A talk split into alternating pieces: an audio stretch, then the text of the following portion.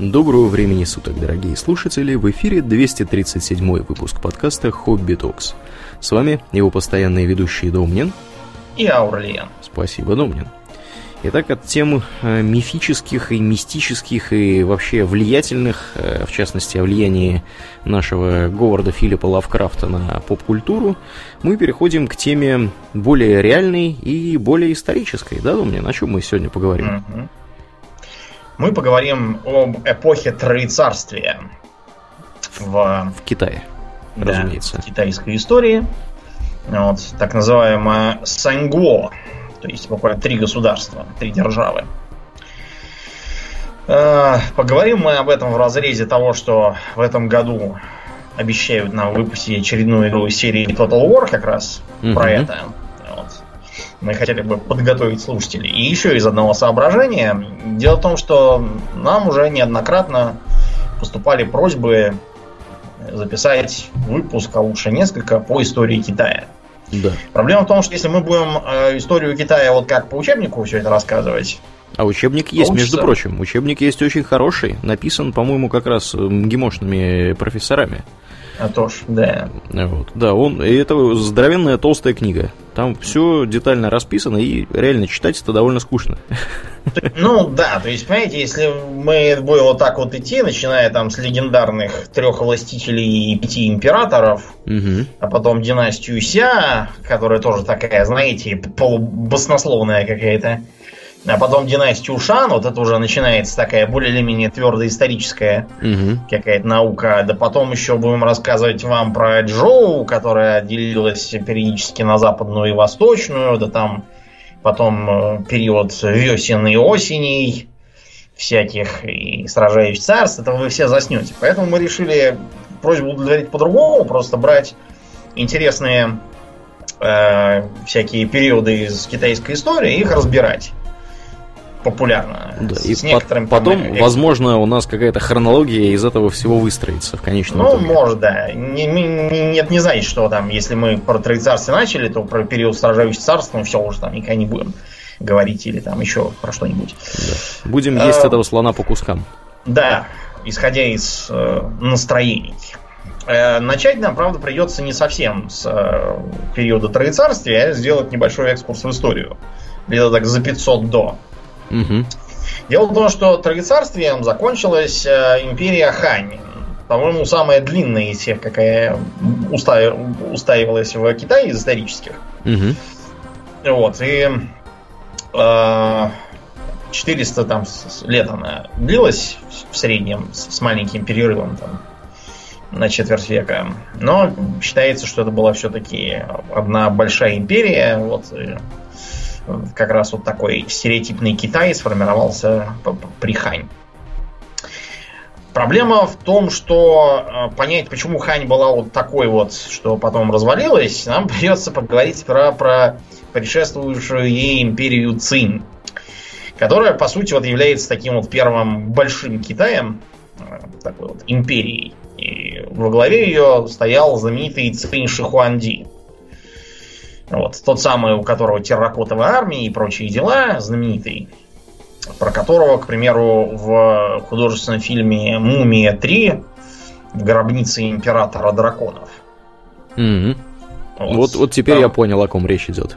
Да, там ты, ты- ты смотрел, да? Да, да, смотрел. Мгм. Ну вот, да. В Китае сказали, ах, вот вы как про нашего папку-то. Злодеем его выставляете каким-то, а вот фиг вам тогда, а не прокатное удостоверение в КНР. Так что да, в Китае его так и, и- и не показали. Ну да. А, Потому что там к нему, да, такое, знаете, отношение очень трепетное, что очень он был большой молодец, хотя надо вам сказать, что империя Цинь, она была построена за счет так называемого легизма. Значит, э, легизм это такая э, была философская система, которая ставила во главу угла верховенства закона, почему, собственно, легизм, законничество. Это такой, конечно, западный термин, сами себя так не называли. Вот, но а, там они как раз рассуждали про государственное строительство, эффективную работу государства и так далее. Эм, немножко цитат, чтобы вы понимали. Когда люди наслаждаются, они развращаются. А когда они развращаются, рождается лень. Поэтому, если управлять людьми путем наказаний, они станут боязливые. А когда боязливые, то не осмелятся творить злодеяний. Если же наставлять людей с помощью справедливости, они избалуются, а когда люди избалованные, рушится порядок. В образцово управляемом государстве много наказаний и мало наград. Если наказания будут применяться уже после того, как преступление совершено, невозможно искоренить злодеяние. Поэтому стремящийся к владычеству Поднебесной должен наказывать еще до того, как совершен проступок. Когда народ слаб, государство сильно. Когда государство сильно, народ слаб. Поэтому государство, идущее истинным путем, стремится ослабить народ. Красноречие и острый ум способствуют беспорядкам. Этика и музыка способствуют распущенности нравов. Доброта и человеколюбие – мать проступков. Назначение и выдвижение на должности добродетельных людей – источник порока. Ну, в общем, вы поняли. В общем, Это тоталитарное государство. Да, такое вот образцовое такое тоталитарное государство. Всех мочить, э, конфуцианцев мочить, э, всех, кто известен как алкоголик или производит или торгует алкоголем, сварить в вине, торговцы-паразиты, ученые-паразиты, писатели-паразиты, врачи-паразиты, всех убить. Вот, все должны по свистку вставать, там по свистку проветривать дома, Э, если там даже принц там оделся слишком празднично э, в непраздничный день, значит, отрубить ему нос. Ну, в общем, да. Такими темпами э, была построена такая вот военная машина, которая быстренько эпоху сражающих царств закончила тем, что княжество Цинь всех там запинало легистское. Царства и... закончились, другие. Быстро. Да, и основал вот эту вот империю. Правда, оно после этого сразу само грохнулось. Вот, потому что там уже разгорались мятежи, а кроме того умер Цинь Шихуанди. Вот, э, за ним правил какой-то марионеточный абсолютно правитель. Эр Шихуанди, то есть буквально второй Шихуанди. Эр значит два. Иероглиф выглядит как две черточки. Э, вот, и настала после небольшой гражданской войнушки империя Хань. Значит, империя Хань весь этот легизм признала вредным э, перегибом, вот, провела доклад о преодолении последствий циншухуандизма и тому подобное. Правда, некоторые все-таки идеи укоренились в китайском обществе. Вот это вот то, что государство все, люди никто, делай, что говорят, помалкивай. Угу. Э, да, кое-что из этого осталось, но в остальном идеологией империи Хань было конфуцианство. Э, что есть конфуцианство? Это такое Э, философское социальное учение, которое базируется на принципах Жень, то есть человек, человек буквально, человечность, гуманность какая-то. Иероглиф выглядит как такая буква L, но на самом деле это изображает человечек на ножках, я так понимаю. А второй принцип Ли, то есть э, порядок, правила, приличие, этикет в некотором роде. И э, из конфуцианства выросло фактически китайское чиновничество. Так называемые шэньши, базирующиеся на системе экзаменов, которые нужно было сдавать. Теоретически экзамен мог сдать абсолютно кто угодно, любого происхождения, получить ученую степень, если он успешно их проходил, после чего э, занимать должности, которые эта степень, так сказать, дозволяет. Потом еще один экзамен на более высокую степень. Вот, и так теоретически можно дослужиться там чуть ли не до канцлера там какого-нибудь или там еще кого высокую должность там занять, стать мандарином, ченсяном каким-нибудь. Э, Все это, разумеется, хорошо работало больше по, на бумаге, потому что э, система экзаменов была коррумпированной, Э, времени на то, чтобы штудировать всякие замшелые книги, не имеющие никакого практического значения, было далеко не у всех. Там надо, знаете, кому-то рис сажать, кто-то тебя должен кормить, поить в это время. Вот те, кто даже сдавал первый экзамен и получал так называемую степень сюцай, это значит расцветающий талант, вот, тот часто тоже оставался без работы и занимался тем, что ходил между дворов. Там где-то прошение напишет, где-то там учителя фехтования наймется, где-то еще чего-то. Вот так и зарабатывали. Вот. Поэтому Сюцай, кстати, типичный персонаж классической китайской литературы, и не только китайской. Вот, например, кто типичный герой аниме стереотипного? А кто? Обычный японский школьник. Или просто Ояш Так вот, этот самый Ояш это просто современная перепевка Сюцая. Глубоко берешь, Думнин. Ты давай это ближе к делу. К делу, да. да. Значит, э, помимо чиновничества, у империи Хань, ну и вообще у многих других империй а, в Китае было два других столпа. Э, во-первых, это военные, которые срастались частично с местной аристократией земельной, служилой такой, да, такие вот бояре и дворяне были, угу. служившие в армии, в том числе у них там были небольшие постоянные дружины, ограниченные всякими приказами и указами. И, наконец, э, евнухи. Как, как ни странно вот это может звучать, угу. но, тем не менее, евнухи играли в Китае на протяжении там, очень долгой истории большую роль. Например, вот империя Цинь грохнулась при участии одного евнуха.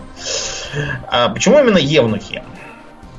А, изначально их просто, как и вообще евнухов, всегда набирали для присмотра за императорским гаремом чтобы они там, так сказать, не, не поддавались э, соблазну, чего охраняем, тем и пользуемся, да? Угу. Для этого набирали специальные евнухов. А постепенно э, у китайских императоров начал возникать такой конфликт с этой конфуцианской чиновнической средой, поскольку конфуцианство э, следовало принципам своего учителя древнего, и из-за этого они могли перечить императору. То есть э, император указывает одно, а конфуцианцы резко говорят, нет, этого делать нельзя, потому что в такой-то книге такой-то ученый сказал, что это плохо.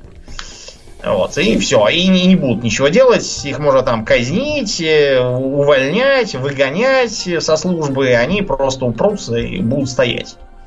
Такого, такого требовала их идеология, которой они следовались фактически таким религиозным пылом. На этом фоне императорам нужны были какие-нибудь чиновники, которые бы повиновались вот лично императору. Да, и были попроще. бы, да, никаких там излишних принципов, которые им бы мешали. Не имели бы какого-нибудь имения, куда этот чиновник может уехать, если его выгнать за неподчинение и жить себе там припеваючи. Вот, чтобы они боялись императора, чтобы они были в его полной власти, чтобы у них денег не было никаких, кроме вот от, от, от жалования императорского. И вот эту роль постепенно стали занимать евнухи. И некоторые императоры в той же Хане, они вообще почти не общались с внешним миром, все передавали через евнухов. При этом очень трудно понять, что именно передавали евнухи. Действительно ли слова императора или какие-то там свои личные домыслы. А, понятно, что евнухи при таких условиях стали очень быстро коррумпированными, э, брали взятки за то, что, так сказать, обеспечивали доступ к императору, переносили ему всякие послания и так далее. Против них пытались выступать чиновники и даже военные. В общем, и получали за это по башке. В основном. Э, конфуцианцы не могли идти против законов и правил, которые они так отставили. Поэтому их борьба с евнухами была изначально проигрышной. Чего не смогли добиться ученые и книжники, конфуцианцы, э, добились фактически даосы. Даосизм это такая философская, тоже мистическая в определенной степени система, основанная на трудах легендарного философа Лао Цзы, которого многие в Китае так уважают, что даже считают, что это он был отцом Будды. Это, конечно, чепуха все. Вот, и вообще неизвестно, был ли этот э, Лао Цзы, или, может, это какой-то собирательный образ, потому что все, что от него осталось, это книжка Дао Дэ Цзин. То есть, э, что-то там про, про путь Дао написано, я читал. Э, если вкратце, без лишней философии, то речь идет о некоем законе мироздания, которое э, живет через единство и борьбу противоположностей. Да? То есть там молодость перетекает в старость, но пока ты до старости доживешь, ты теоретически, по крайней мере, должен наплодить еще детей и внуков. Таким образом, твоя старость перетечет в их молодость, а твоя смерть от старости в их молодую жизнь. Человек беден, человек усердно работает, богатеет э, за счет того, что он э, трудолюбив и хочет вырваться из нищеты, становится богатым, ленивым, небрежным, э, напивается там, проводит время в праздности, за счет этого разоряется и опять становится бедным. То есть, вот видите, при, противоположности перетекают одно в другое. Это все очень упрощенно и понятно, что в жизни оно так не работает, но э, в даосизм еще инкорпорировались очень э, всякие народные верования – во всяких там духов, шенов, во всякие там традиционные методы китайской медицины, всякие там иглоукалывания какие-то, э, всякие заклинания, волшебные всякие предметы, амулеты, э, клятвы там. Волшебные бобы, в конце концов. Да, всякое вот такое. А, и за счет этого у даосов всегда было достаточно большое влияние среди простонародья. Потому что простонародью конфуцианство было не очень интересно. Э, книжек они не читали, экзаменов они не сдавали, всякими этикетами себе не утруждали. Им гораздо интереснее было вот про, про то, как, как там, какой амулет чего надеть, каким духом там помолиться. Поэтому даосизм, он вот такая вот народная религия, очень расплывчатая такая шаманистического пошиба, на самом деле. Угу. И за счет этого среди даосов достаточно много вспыхивало всяких народных движений, восстаний и так далее и тому подобное. А вот. И э, таким восстанием, которое поднялось э, против э, центральных властей, были желтые повязки. Желтые повязки буквально вот носили на голове такие вот тряпочки около желтого цвета. Их э, возглавляли даосские проповедники, которые там какие-то заклинания произносили, рассказывали про то, что значит, им там явился какой-то э, волшебный учитель, сказал, что они теперь будут э, носителями желтого неба, то есть неба справедливости, которое противостоит синему небу, которое вот небо властей и угнетения э, распространились всякие эсхатологические настроения, там конец света, наступление там, Царства Небесного, местный аналог даосский, надо там к нему срочно примыкать. То есть вот такая довольно типичная народная ересь, вроде вот гуситов, по крайней мере их части. Вот примерно такие же желтые повестки типа. А, а как будто одного восстания было мало, э, центральная власть начала шататься по разным причинам. Первое из-за того, что для борьбы с восстанием нужна была очень большая армия, э, чтобы вести полноценную такую вот внутреннюю войну против восставших многотысячных крестьян. А от небольших отрядов, которые, да, их могли разбить, но крестьяне очень быстро разбегались по домам, их не было никакой возможности переловить и перевешивать, и они поэтому просто очень быстро собирались снова. Получалось какая-то бессмысленный круговорот вместо войны. Поэтому было дано э, разрешение от императора Линди, э, что все губернаторы провинции приобретают э, право вести военное положение, на, начать набор добровольцев, вот, всяких, и вести борьбу таким образом, увеличенными силами. Это моментально превратило губернаторов в де-факто самостоятельных владык в своих областях. Военное положение позволило им прибрать там к рукам все мыслимые полномочия, расправиться со своими противниками среди местной земельной аристократии, расширить свои личные владения, создать свои личные армии, ну и так далее. Получилась такая вот магнетизация Китая. Такие э, фамилии знати, как Юань или Сунь, э, еще неоднократно потом поучаствуют в Троецарстве. Они именно на этом приказе о военном положении поднялись.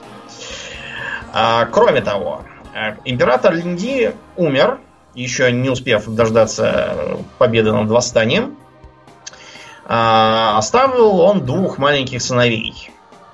За сына по имени Бянь э, стоял его дядюшка, генерал Хэдзин, который за счет своей военной силы сумел разгромить поначалу группировку императрицы матери, которая поддерживала маленького императора Се.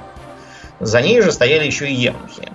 Императрицу, значит, Хэдзинь э, приморил, но евнухи заманили его во дворец и совершили убийство.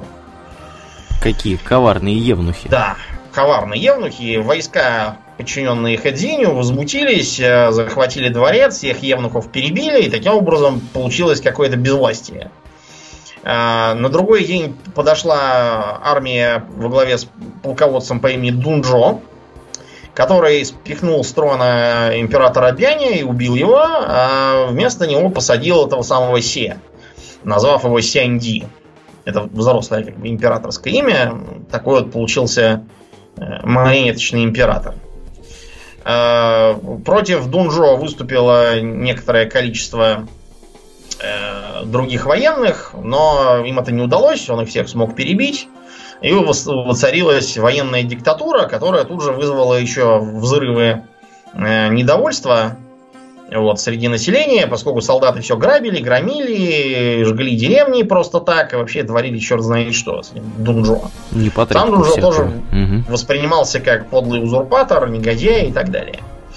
А, военные генералы, которые, я имею в виду военные губернаторы, которые занимались борьбой с повстанцами и, в общем, уже успели более или менее их подавить угу. за счет навербованных добровольцев, обратились против Дунжо. Вот. В их рядах, например, э, уже успели оказаться э, такие интересные люди, как Лю Бэй, Гуань Юй и Джан Фэй. Это вот эти три побратима, которые... Чудо-богатыря. Да, которые являются центральными героями романа Троецарствия. И вот они в игре тоже будут представлены. Те, кто смотрел трейлер, там они как раз и показаны. Они как раз на почве этого восстания решили записаться тоже в, в армию, что-нибудь там себе наслужить, и дали в персиковом саду клятву, что будут теперь побратимами, в общем, будут друг с другом друг друга держаться и постараются, так сказать, жить долго и счастливо и умереть в один день. Пафосно превозмогая при этом. Ну да, желательно при этом, да, пафосно превозмогать. Значит, э, во главе землевладельческой аристократии военной встал э, профессиональный военный по имени Цао Цао. Вот. Э, в союзе с э, кланом Юань, уже упоминавшимся, э, кланом Сунь в лице Суньцзяна из э, округа Чанша и другими, они собрали на свой счет еще более крупное ополчение, объединили его и э, попытались захватить столицу Лоян которую как раз занимало военное правительство Дунджо. А за счет при привлеченных вот этих вот профессиональных военных, типа того же Любея, им удалось вынудить Дунжо бежать из Лояна. Правда, перед этим он, во-первых, казнил 5000 именитых горожан, э, чтобы присвоить себе их богатство. Покуражился, а, короче. Угу. Да, все остальное население тоже построил в колонну по трое и увел с собой. А Лоян фактически остался в руинах. Сам Дунжо убежал в Чанань и утащил с собой же императора, тоже, который был как бы его мандатом, да? Угу. Объясняющим, кто вообще такой Дунжо и зачем он нужен. А, восставшая служилая аристократия поглядела на развалившуюся столицу, после чего фактически разошлось кто куда.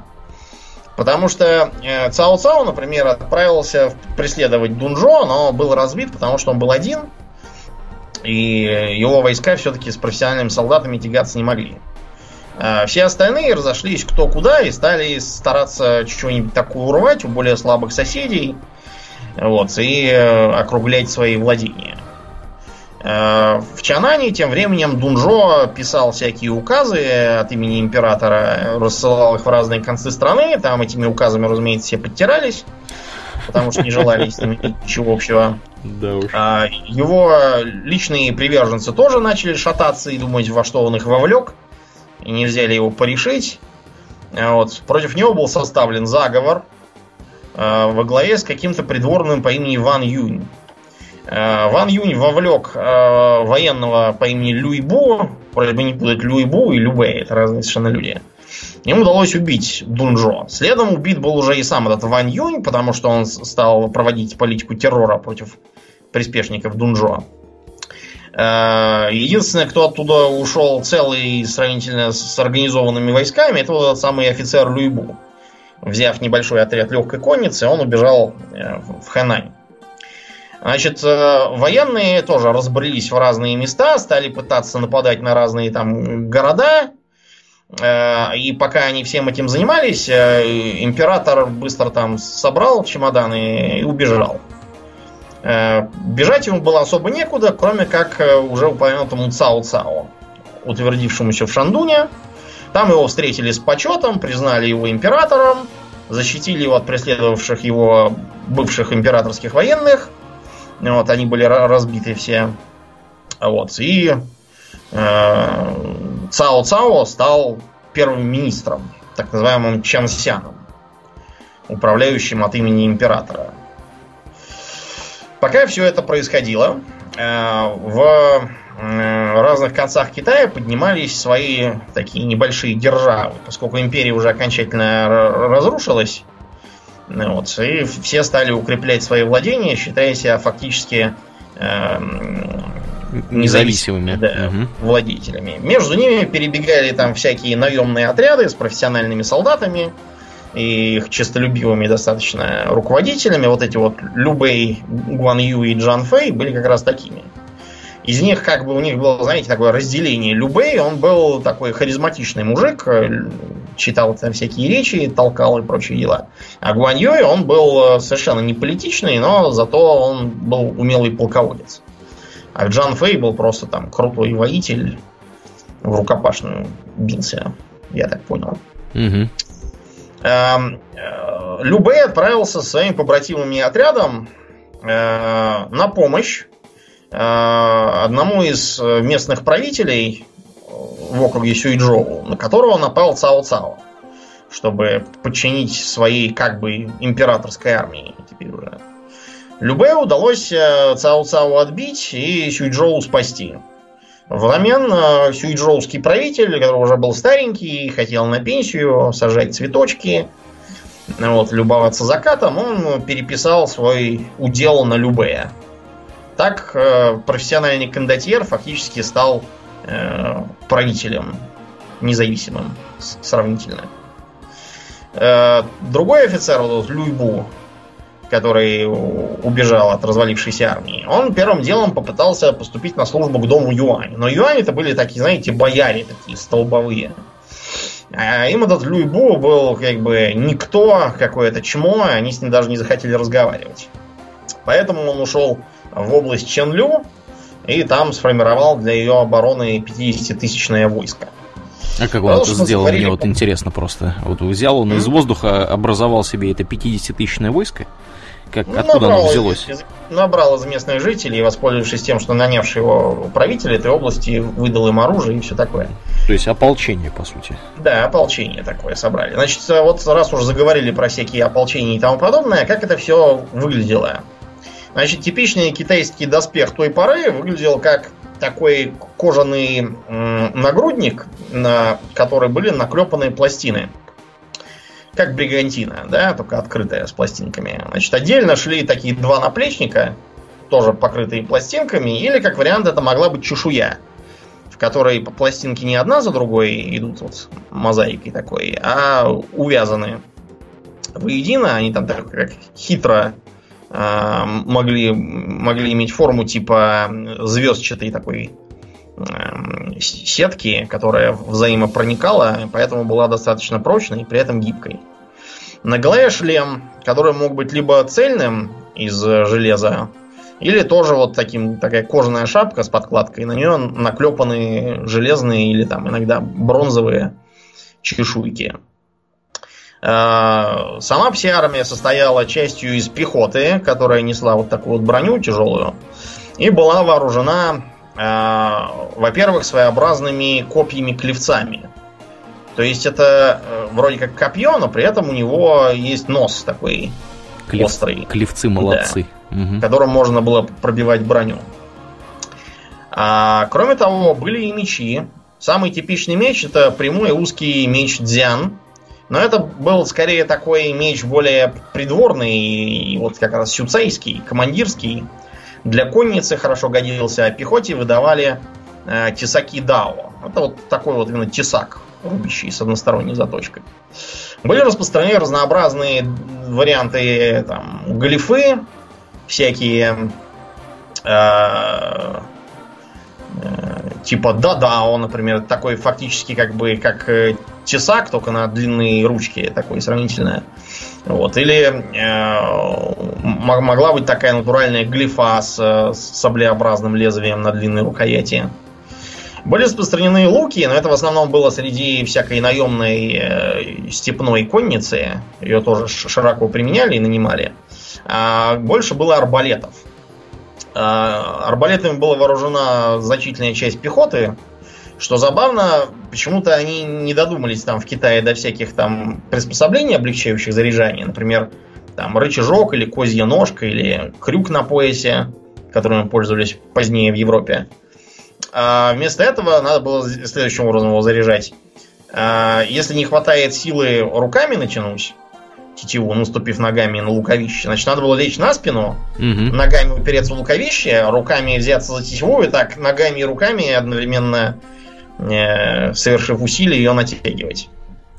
То есть у тебя должно быть еще какое-то прикрытие, чтобы тебя не убили в Да, это время, я так должно понимаю. быть. Разумеется, должно быть, да. Были распространены щиты такие деревянные в э, форме м, такого, что ли, не знаю, как сказать. Короче, такие фигурные щиты интересные с полукруглым навершием, покрытые лаком и с каким-нибудь там рисунком. Лаком, понятно, это не для красоты, а чтобы его предохранять от дождя. Чтобы все это не сгнило к чертовой матери. Э, Была и тяжелая конница своя, и легкая. Но легкая в основном была из наемных всяких не китайских народов. Степники тоже очень здорово поучаствовали в войне, потому что деньги-то всем хочется заработать. Кому война, как говорится, а кому и мать родна. Мгм. Вот. Э, Тем временем э, дом Юань э, фактически на такие два округа распался. В одном э, правил Юань Шао, а в другом его брат Юань Шу. Вот. Юань Шао был захвачен и казнен в итоге там Цао Цао, остался Юань Шу. Вот. Этот самый Юань Шу разбил Любея и подбил того авантюриста Люйбо захватить его удел. Любе остался бездомным и решил, что раз меня здесь не ценят, уйду к Цао Цао. Там его тоже приняли с почетом.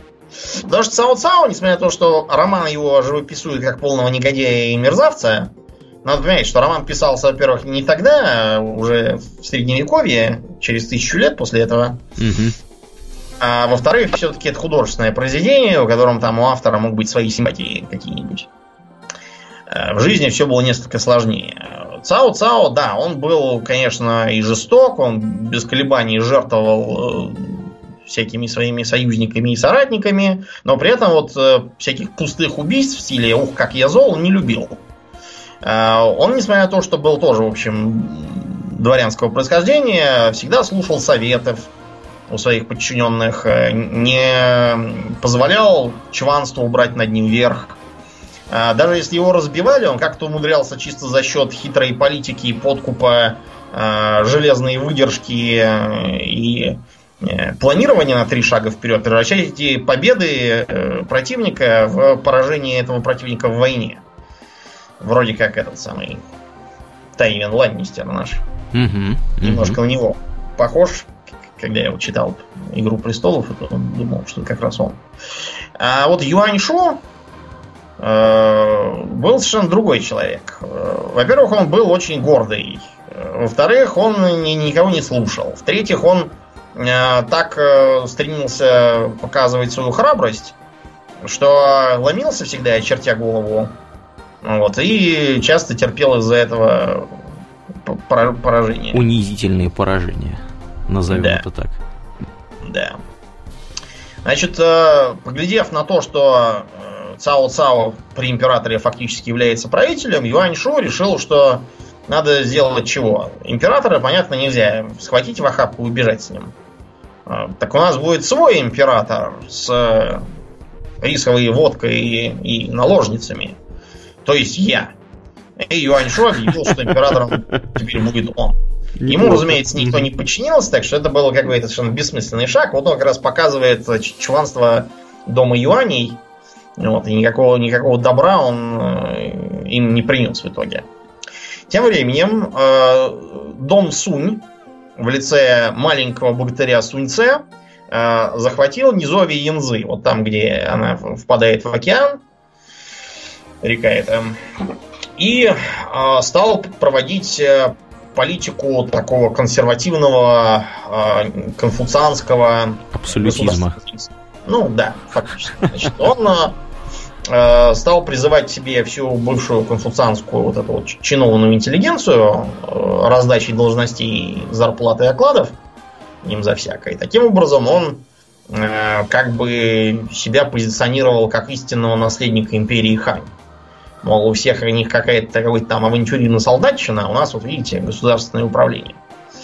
А, свой удел Сунни объявили независимым и приняли титул ванов, то есть царей э, царства У. Ну или У. Смотря как, как вы предпочитаете читать, да.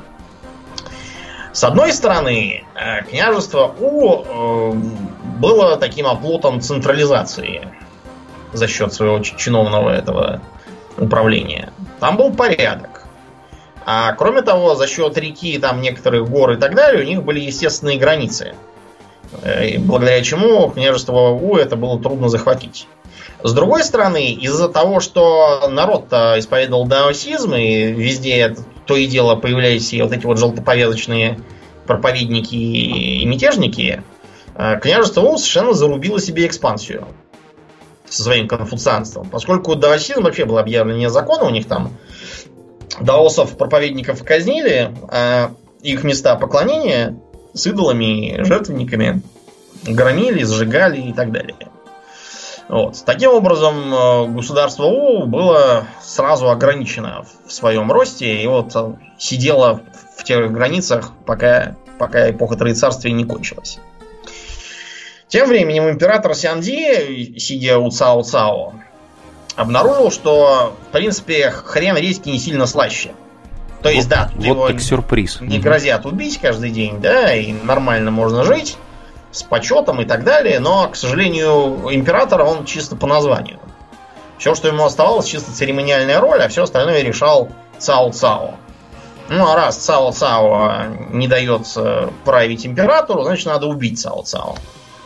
Э, он нашел я имею в виду император, нашел сторонников из числа бывших придворных, знавших там его отца и прочее. И э, совместно с некоторыми военными правителями, а также с Любеем, составили заговор против Цао Цао. Заговор был раскрыт из-за предательства там какого-то дворового раба, крепостного у одного из заговорщиков. Поэтому тех, кто попался под руки Цао Цао, всех немедленно казнили. Любею повезло, потому что он в это время был отправлен на разгром э, державы Юаньшу. И таким образом уцелел. До него просто нельзя было добраться. Э, императора посадили вообще под домашний арест, старались его никуда не выпускать и контролировать, с кем он общается. Таким образом, вместо того, чтобы улучшить свое положение, император его только ухудшил. С другой стороны, Цао Цао без потери из этого дела не вышел. Потому что, во-первых, э, армия Любея ускакала за горизонт. А во-вторых, его противники могли сказать, вон, смотрите, императора-то нашего под замок запер злодей Цао Цао. И получился казус Билли такой у него. Император фактически был, с одной стороны, основанием его власти, а с другой стороны, поводом для постоянных нападений на державу Цао Цао. Такой вот забавный получался парадокс. Э, ушедший с армии Любэй вернулся в Сюйчжоу, где он до этого, пока его не предали, э, сидел, и опять воцарился там.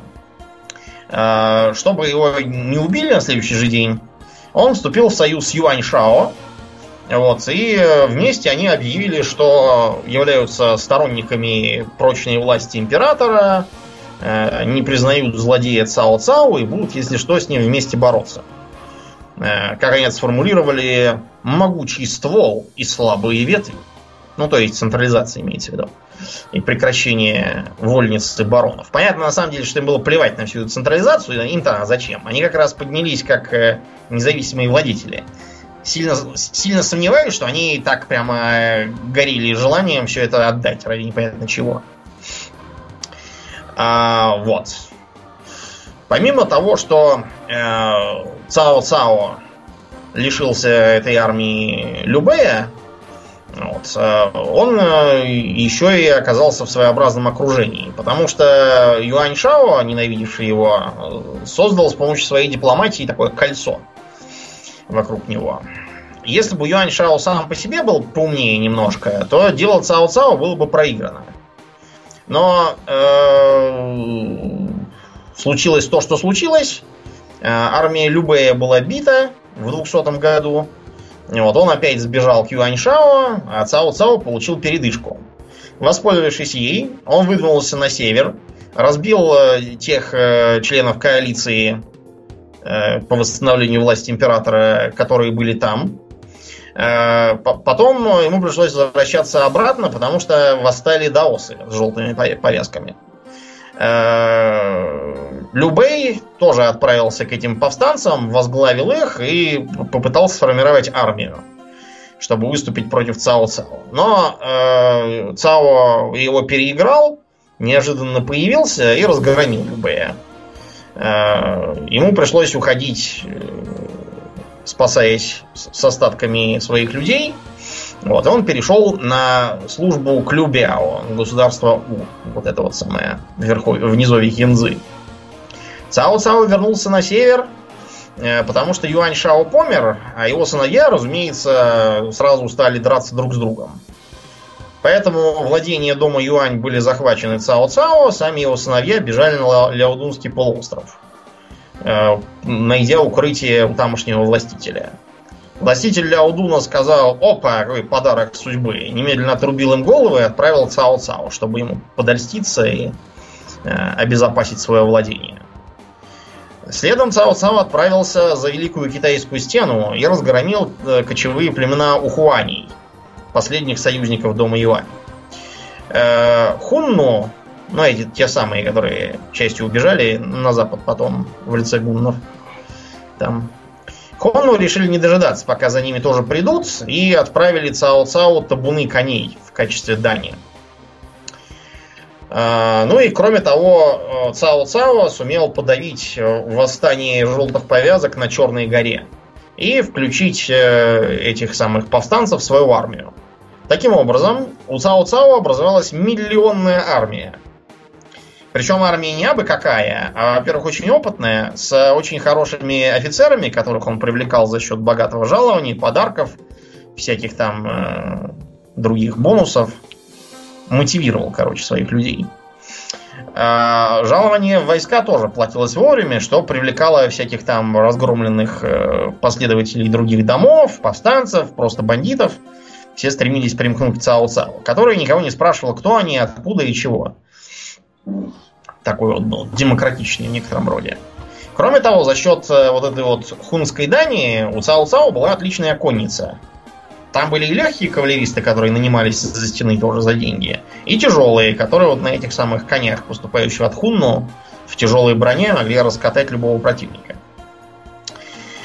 А, поглядев на Цао Цао, Э, все остальные решили, что скоро им будут вилы.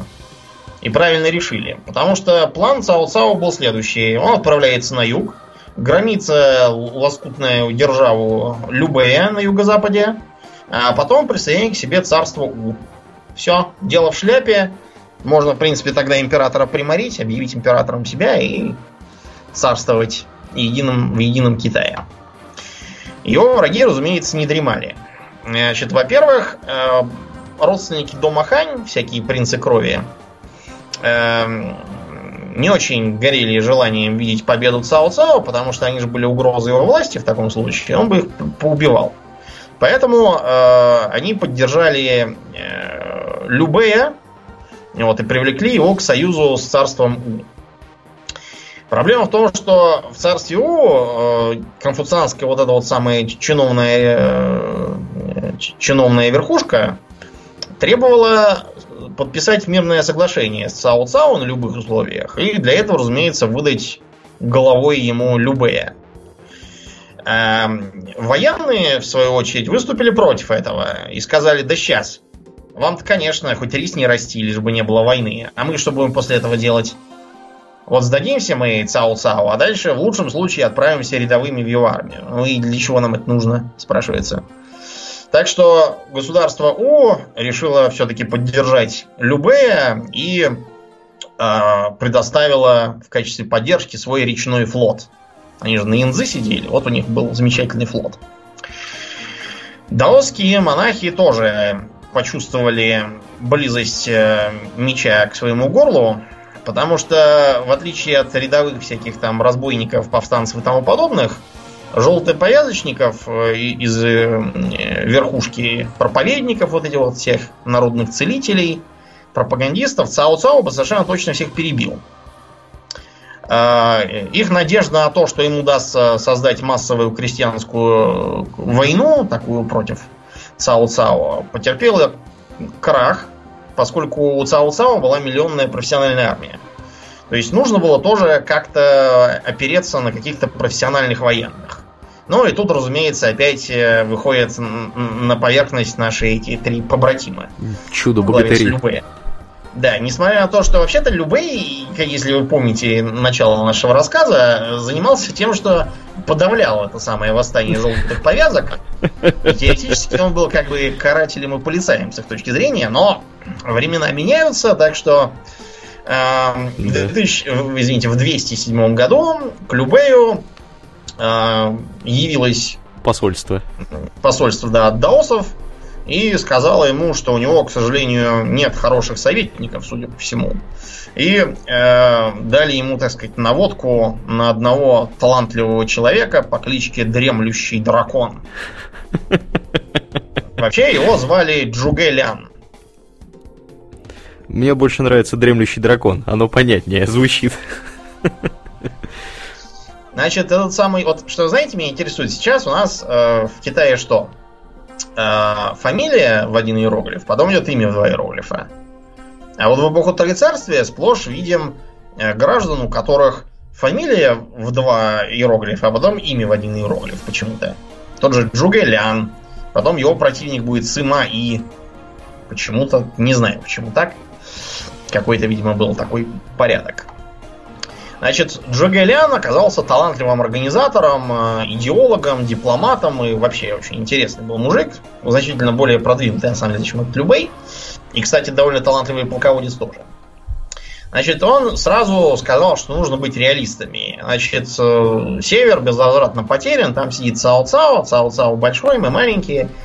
Не будем приставать к Цао-Цао. На Чтобы не получить по щам. Угу. Да, государство УО. Государство УО это наш естественный союзник против ЦАО ЦАО. Следовательно, государством УО нужно дружить. Ни в коем случае на них не нападать. А Любей, соответственно, может стать правителем Юго-Запада с центром в богатой провинции Сычуань. Очень интересная провинция. Там э, интересная такая сычуаньская кухня. Я в своих кулинарных экспериментах стараюсь подражать, так сказать, тамошнему подходу к пряностям, получается вроде как неплохо. Я, правда, не пробовал ни разу а, аутентичность сычуанской кухни. Надо будет как-нибудь выбраться куда-нибудь и поесть. Посмотреть, похоже ли у меня. А, благодаря тому, что это э, государство будет, во-первых, иметь э, естественные границы, а во-вторых, его будет прикрывать государство О, Таким образом, Джугай Лян старался, ну, надеялся, по крайней мере, установить такое вот шаткое равновесие и прекратить постоянную войну. А, к сожалению, у них было очень мало ресурсов, и в частности людских, потому что э, Сычуань представлял собой такой, знаете, остров в тогдашнем Китае, достаточно мало народу, э, несмотря на хорошие условия, там плодородную землю и климат хороший, которому этому населению было, в общем-то, наплевать на все происходящее за пределами. А, чтобы эту проблему решить, Джугэлян, во-первых, а, начал пропагандировать э, Любе как народного героя, вот, который стоит за простых людей. Народный кандидат, фактически. Да. И за счет этого ему удалось не просто э, сформировать большое войско, но еще и провести масштабное отступление э, в Сычуань из вот приграничных с владениями Цао-Цао районов. А, как ни странно, это сработало. То есть народ действительно там, люди, там, женщины, дети, все побросали, погрузили пожитки на ручные повозки и уходили на юг в Сычуань. Этим они сразу же э, лишили э, наступления Цао Цао всякого смысла, потому что э, получалось, что он захватил какую-то совершенно пустую мертвую зону, которая вместо того, чтобы Э, добавить ему подданных э, денег и солдат, получается такая как какая-то ДМЗ между его владениями и Сычуанью. Бессмысленная абсолютно. Э, кроме того, это сильно подрывало его идеи, знаете, как освободителя от тирании всяких там военных правителей и царьков. э, как сторонника имперской власти, а тут получалось, что от него просто все бегут и даже смотреть на него не хотят. Э, несмотря на то, что он э, военную эту победу против Любея одержал, и при Чанфане войско Любея было бито и вынуждено отступать, но пока они там бились, большая часть беженцев убежала за реку Янзы на южный берег, где в это время Джугелян пожарными темпами организовывал оборону, а река широкая, там местами километров 5 может быть. Таким образом, чтобы э, ее форсировать, нужно было заиметь флот. Определенный флот у Цао Цао был, когда он захватил Дзинжоу. Но э, у него не было людей, которые этим флотом могли бы управлять. Северяне просто вообще никакого отношения к морю не имели. Можно было, конечно, привлечь э, как бы штатные команды из Дзинжоу, но существовал большой риск, что как только они отплывут от берега, они сразу уплывут на южный берег, и только ты их и видел. Потому что в гробу они видели этого Цао-Цао. А, из-за этого его наступление замедлилось, и а, переправляться через реку на подручных средствах Цао-Цао не рискнул. А тем временем а, с низовьев реки подошел адмирал Джоу Юй из царства У и привел свой замечательный флот. Вот в это время и состоялась битва при Красной скале. Хотя правильнее на самом деле говорить битва при Красных утесах. А, флот Цао Цао, наспех там построенный и собранный, был весь сожжен и потоплен. А, вот, и ему пришлось отступить. С другой стороны, попытка южан самим перейти, пользуясь контролем над рекой, в контрнаступление не удалась. Просто потому, что высадившиеся пехотинцы были раскатаны тяжелой кавалерией, припасенной э, расчетливым Цао-Цао в засаде. Единственный, кто, в общем, из этого сумел что-то извлечь, это был Любей, который захапал Дзинджоу вот, э, и фактически основал свое государство во главе с собой любимым. Этим он сразу же развалил свой союз с царством У, потому что вообще-то У сами точили зубы на этот Зинжоу. И вообще считали, что земли по берегам реки Янцзы это их исконная территория, нечего ее хватать. Э, когда Любей явился к э, У для того, чтобы объяснить, что как бы земли мы немножко захватили, отдавать их не хотим, давайте жить дружно, э, Любею заявили, так, дорогой Любей, Конечно, давайте жить дружно. Вот, значит, вам сестра нашего правителя Сунь Цуаня, вы женитесь на ней, будете жить у нас, мед, пиво пить, детей заведете, очень хорошо поживете у нас. Понял, что его таким образом э, просто посадят под арест, и будет он там сидеть в почетных пленниках с этой женой. Так что жениться он как-то расхотел и ночью убежал куда-то не, не, неизвестно, как именно он сбежал. Факт тот, что он вернулся в свои владения в Сычуане и, и сел там. А, Цао Цао решил, что настал удобный момент. Раз уж э, Любэй рассорился с У, надо наоборот самим заключить союз У, переправиться с их помощью через реку э, и разбить Любэя, а потом уже и за У приняться. К сожалению, э, в 2010... Извините, опять я оговорились. В 2010 году на Цао-Цао напали северо-западные феодалы, которых он опрометчиво оставил в покое. Вот, и они попытались э, от него избавиться. Понятно, что тягаться с миллионной армией не могли. Поэтому к нему приехало посольство Матена, который когда-то участвовал в попытке императора Сянди э, свергнуть Цао-Цао. А, и в ходе этого посольства на Цао-Цао было совершено покушение – Покушение провалилось, этот Матен и все его люди были казнены. А, услышав такие вести, оставленные им на хозяйстве сын Мачао и приятель Ханьсуи э, подняли восстание и захватили Чанань, который до этого как бы номинально подчинялся императору, то есть Цао Цао. Цао Цао отправился на северо-запад, но завяз там в позиционной войне просто потому, что Э, на стороне Мачао были легкие кавалеристы, э, которые маневрами постоянно переигрывали его тяжелую конницу. Цао Цао применил свои способности к подкупу и дипломатии, переманил на свою сторону Ханьсуя Вот. Э, и, в общем, это восстание подавил. Мачао ушел к желтым повязкам и сидел там у них. Мне, вот. мне нравятся Мачао и желтые повязки. Они прям вот логически хорошо вместе звучат. Да, да, очень смешно. Конечно. Тем временем к Любею обратился правитель западной Сычуани Люджан, у которого как раз эти самые желтые повязки сидели на горе во главе с Джаном Лу. А, Любей, э, значит, вместо того, чтобы э, бороться с этими самыми желтыми повязками, в оконцовке просто захватил западную Сычуань и присоединил э, к себе желтых повязок. Таким образом, у него появилось достаточно земли и армии, чтобы объявить о создании независимого царства Шу. Вот и получилось у нас три царства.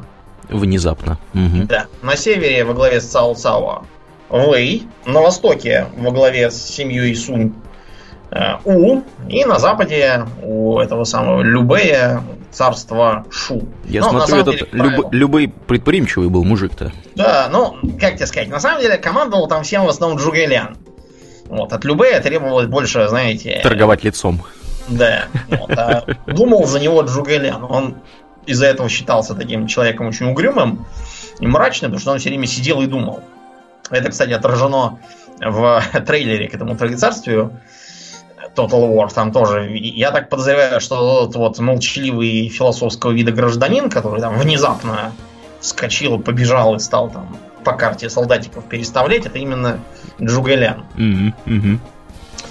Вот. Поскольку государство получилось достаточно большим, э, Джугэлян взял на себя э, так сказать, управление в центре, а на э, так сказать, позиции рядом с рекой в Цзинчжоу отправил Гуань Юя, второго из побратимов. К сожалению, Гуань Юй, хотя и был замечательным полководцем, а политик был примерно такой же дрянной, как и Любей. А время было неспокойное, потому что царство У требовало все еще, чтобы ему этот Зинжоу, где Гуань Юй э, отдали. А, Цао Цао в это время душил последние ячейки э, естественных союзников царства Шу, то есть даосов. Дипломатии Джугеляна э, удалось устроить э, такой конфликт между царством У и Цао Цао, но ни к чему хорошему это не привело, потому что Цао Цао южан разбил. Единственное, что удалось таким образом выиграть, это время для Сычуани. При этом у Цао Цао самого дома было все не слава богу. Сидевший под арестом император Сянди решил, что как бы семи смертям не бывать и одной не миновать. И решил опять попробовать захватить власть, пока Цао, е... Цао, Цао ездит по, по югам. Они подняли мятеж. А, мятеж был, разумеется, подавлен, потому что в нем приняли участие одни придворные. Вот. Цао Цао приказал казнить э, жену Сянди, которая была его связным между заговорщиками и императором и женил Сян Ди на своей дочери, чтобы даже ночью в кровати император был под надзором. Получалось, в общем, что Сян Ди опять себе все сделал еще хуже, хотя, казалось бы, куда уже. Чтобы подчеркнуть э, то, что он вовсе, его власть вовсе не шатается, Цао Цао, помимо Чан Сяна, назвал себя Вэйваном. То есть буквально князем государства Вэй император как-то, знаете, на задний план был задвинут, что он есть, что его нет. Решив таким образом свои проблемы на домашнем фронте, э, Цао Цао отправился опять на Сычуань. Э, Любэй и Джугэлян э, построили такую эшелонированную оборону в районе гор. Вот, и сумели точечными ударами разгромить войска Цао Цао, навязывая им бой в неудобных для, для них местах, типа в стиле 300 спартанцев там всяких. Угу. Так что наступление Цао Цао захлебнулось, ему пришлось срочно отступать. Вот, а земли, когда-то подконтрольные э, даосским повстанцам, были захвачены сычуаньцами. А, такой прогресс у Любэ и его царства Шо обеспокоил царство У. Они заключили с Цао Цао союз во второй раз. Вот. У государства У, правда, от этого тоже никаких плюсов не появилось, потому что э, на них внезапным ударом э, пошел Гуань Юй, захватил крепость Сан Ян, вот, и стал даже подбираться к столице, городу Сюичан. Цао Цао отправился им на помощь. Но тут э, сыграла э, беспокойная китайская природа, э, случилось внезапное наводнение, и все цао-цаовское войско взяло и потонуло внезапно. А ободренные этим, э, три побратима двинулись на север и на восток. Но э, они не учли того, что несмотря на пропаганду, несмотря на пропаганду Джугеляна, э, э, Любей был все-таки скорее таким вот личным харизматическим лидером, а не олицетворял собой никакой политической идеи. Из-за этого, по мере его удаления, так сказать, от родных, ну не от родных, в смысле, под, под подконтрольных мест, население стало впадать э, в апатию. Э, Гуань Юй, несмотря на все его успехи, э, потерпел поражение из-за того, что вот э, все-таки он был не любей, ему население так подчиняться не стремилось, и государство О, обещав им милости всякие амнистию, подкупив его войско, захватили Гуаньюя, второго из побратимов, и казнили. А, таким образом, опять воцарилось такое шаткое политическое равновесие. Ни Цао Цао, ни государство У, ни э, самые, ни Любэй и оставшийся его побратим с Джугэляном не рисковали ничего делать. Так было вплоть до смерти Цао Цао от старости или что он там умер. Вообще удивительно при такой биографии умереть от старости. А, на престол взошел его сын Цао Пэй. Э, я говорю на престол просто потому, что он заставил императора, совершенно деморализованного, отречься от престола и объявил о создании э, династии Вэй императорской. Э, чтобы как-то это уравновесить, а, в державе Любе объявили императором его. Вот. Таким образом получалась, получилась династия Шухань. Э, Любей как бы претендовал на то, что они являются наследниками империи Хань и восстановят порядок. Это была, видимо, идея Джугеляна. Он был опытный политик, вот, и стремился привлекать народ таким образом, хотя реально никакого отношения к порядкам в государстве Хань не имело. Это было просто так. Для политических дивидендов, для понтов.